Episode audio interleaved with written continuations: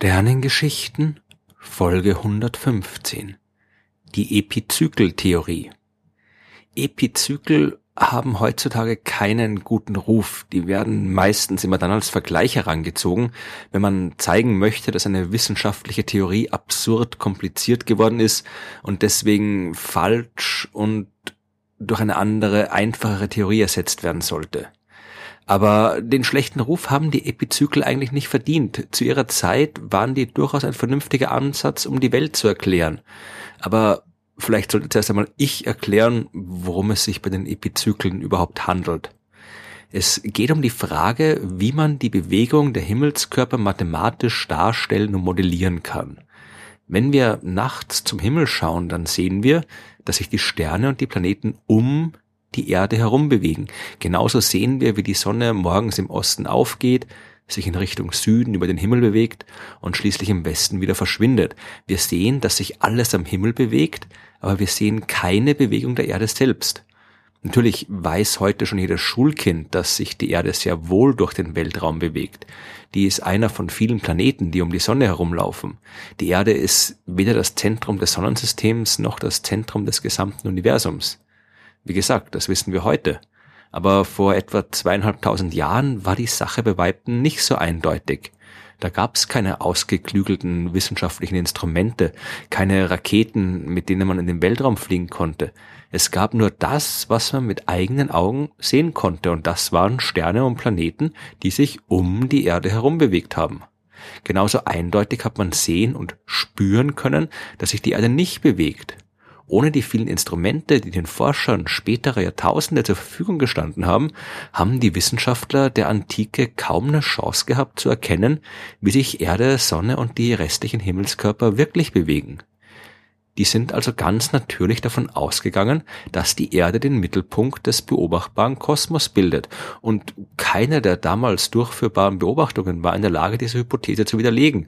Und ohne weiterführendes Wissen über die wahre Natur von Sternen, anderen Himmelskörpern und der Ausdehnung des Universums war das Weltbild mit der Erde im Zentrum auch das auf den ersten Blick am einfachsten erscheinende.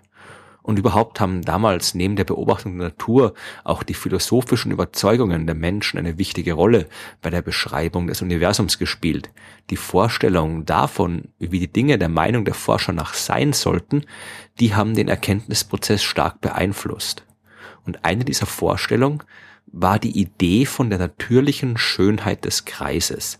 Ein Kreis war ein ideales Objekt, ein Ab Bild der göttlichen Perfektion und der musste daher in den Augen der Philosophen auch das Fundament der kosmischen Ordnung bilden.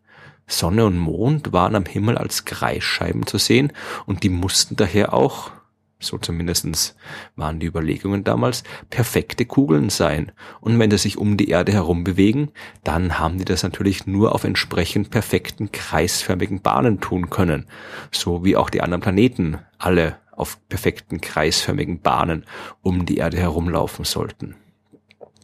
Diese Vorstellung, die war ästhetisch und philosophisch aus damaliger Sicht zufriedenstellend, hat aber leider nicht der Realität entsprochen, die man am Himmel beobachtet hat. Wenn die Erde wirklich im Mittelpunkt des Universums stehen würde und sich alle anderen Himmelskörpern auf Kreisbahnen um sie herum bewegen, dann wäre ja zum Beispiel jeder Planet zu jedem Zeitpunkt immer gleich weit von der Erde entfernt. Jeder Planet würde sich auch immer mit exakt der gleichen Geschwindigkeit um die Erde herum bewegen. Man hat aber deutlich sehen können, dass die Planeten zu unterschiedlichen Zeiten unterschiedlich schnell über den Himmel ziehen. Und noch schlimmer, manchmal haben die Planeten sich sogar ein Stück rückwärts über den Himmel bewegt. Die haben eine kleine Schleife gezogen, bevor sie wieder in die übliche Richtung weitergewandert sind. Um diese Beobachtung einerseits erklären zu können und andererseits die aus damaliger Sicht logische Hypothese der im Zentrum ruhenden Erde nicht aufgeben zu müssen, hat man die Epizykeltheorie entwickelt. Was, so hat man sich gedacht, was, wenn nicht jeder Planet auf einer Kreisbahn um die Erde herumläuft, sondern sich auf einer Kreisbahn bewegt, deren Mittelpunkt einer weiteren Kreisbahn um die Erde folgt. Die Bahn eines Planeten wird in diesem Modell durch einen sogenannten Deferenten beschrieben. Ein Deferent ist ein Kreis, der sich um die Erde herum erstreckt. Der Planet selbst bewegt sich aber nicht entlang des Deferenten, sondern entlang eines Epizykel. Ein Epizykel ist ein kleinerer Kreis, der dem Differenten um die Erde herum folgt. Die Bewegung des Planeten entlang dieser beiden gekoppelten Kreisbahnen, die führt dazu, dass er von der Erde beobachtet tatsächlich immer wieder mal eine Schleife am Himmel zieht und rückwärts läuft.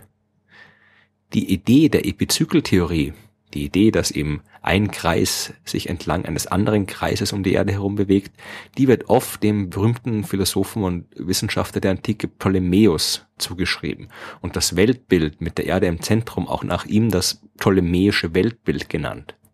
Die Epizykel, die gab es aber schon viel früher. Ptolemäus hat die diversen schon vorhandenen Rechenmodelle der Antike nur in seinem bekannten Buch Almagest zusammengefasst und erklärt.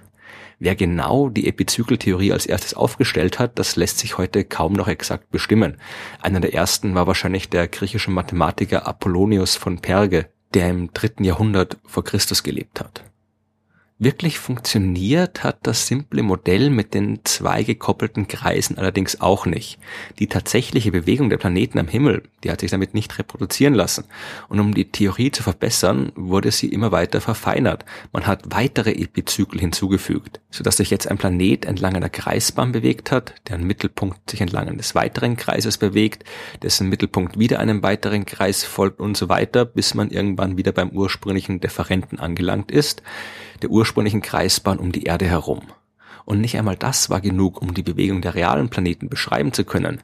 Man hat neben den Epizyklen auch sogenannte Exzenter einführen müssen. Man hat also den Mittelpunkt des Differentenkreises ein Stückchen vom Mittelpunkt der Erde wegschieben müssen. Aus dem simplen Modell mit der Erde im Zentrum des Universums und Himmelskörpern, die sich auf einfachen Kreisbahnen um sie herum bewegen, war jetzt also eine ziemlich komplizierte geometrische Beschreibung geworden, die aus gekoppelten, ineinander verschachtelten und gegeneinander verschobenen Kreisen bestand. Trotzdem hat sich die Epizykeltheorie bis ins 17. Jahrhundert gehalten, vor allem auch, weil es keine wirklich überzeugende Alternative gegeben hat. Und auch die große Idee von Nikolaus Kopernikus, der Ende des 16. Jahrhunderts äh, seine These veröffentlicht hat, dass die Erde nicht das Zentrum des Universums ist, sondern die Sonne, die hat hier nicht wirklich weitergeholfen.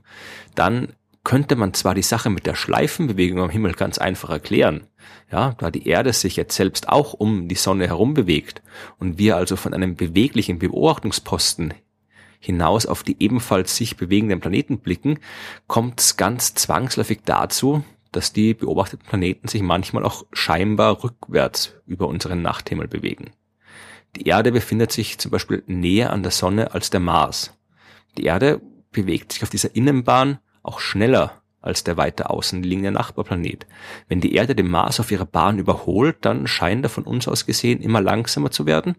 Sind Erde und Mars dann auf gleicher Höhe, dann kommt der Mars scheinbar zum Stillstand und während die Erde dann am Mars vorbeizieht, bewegt er sich wieder und durch die leicht unterschiedliche Neigung der Planetenbahnen erscheint das an unserem Nachthimmel so, als würde er eine kleine Schleife ziehen. So weit, so gut, aber das kopernikanische Modell mit der Sonne im Zentrum war in der Realität eben nicht so gut, wie es klingt.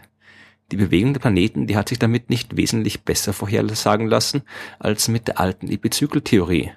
Denn so wie all seine Vorgänger ist auch Kopernikus ganz natürlich davon ausgegangen, dass sich alle Himmelskörper auf kreisförmigen Bahnen bewegen müssen.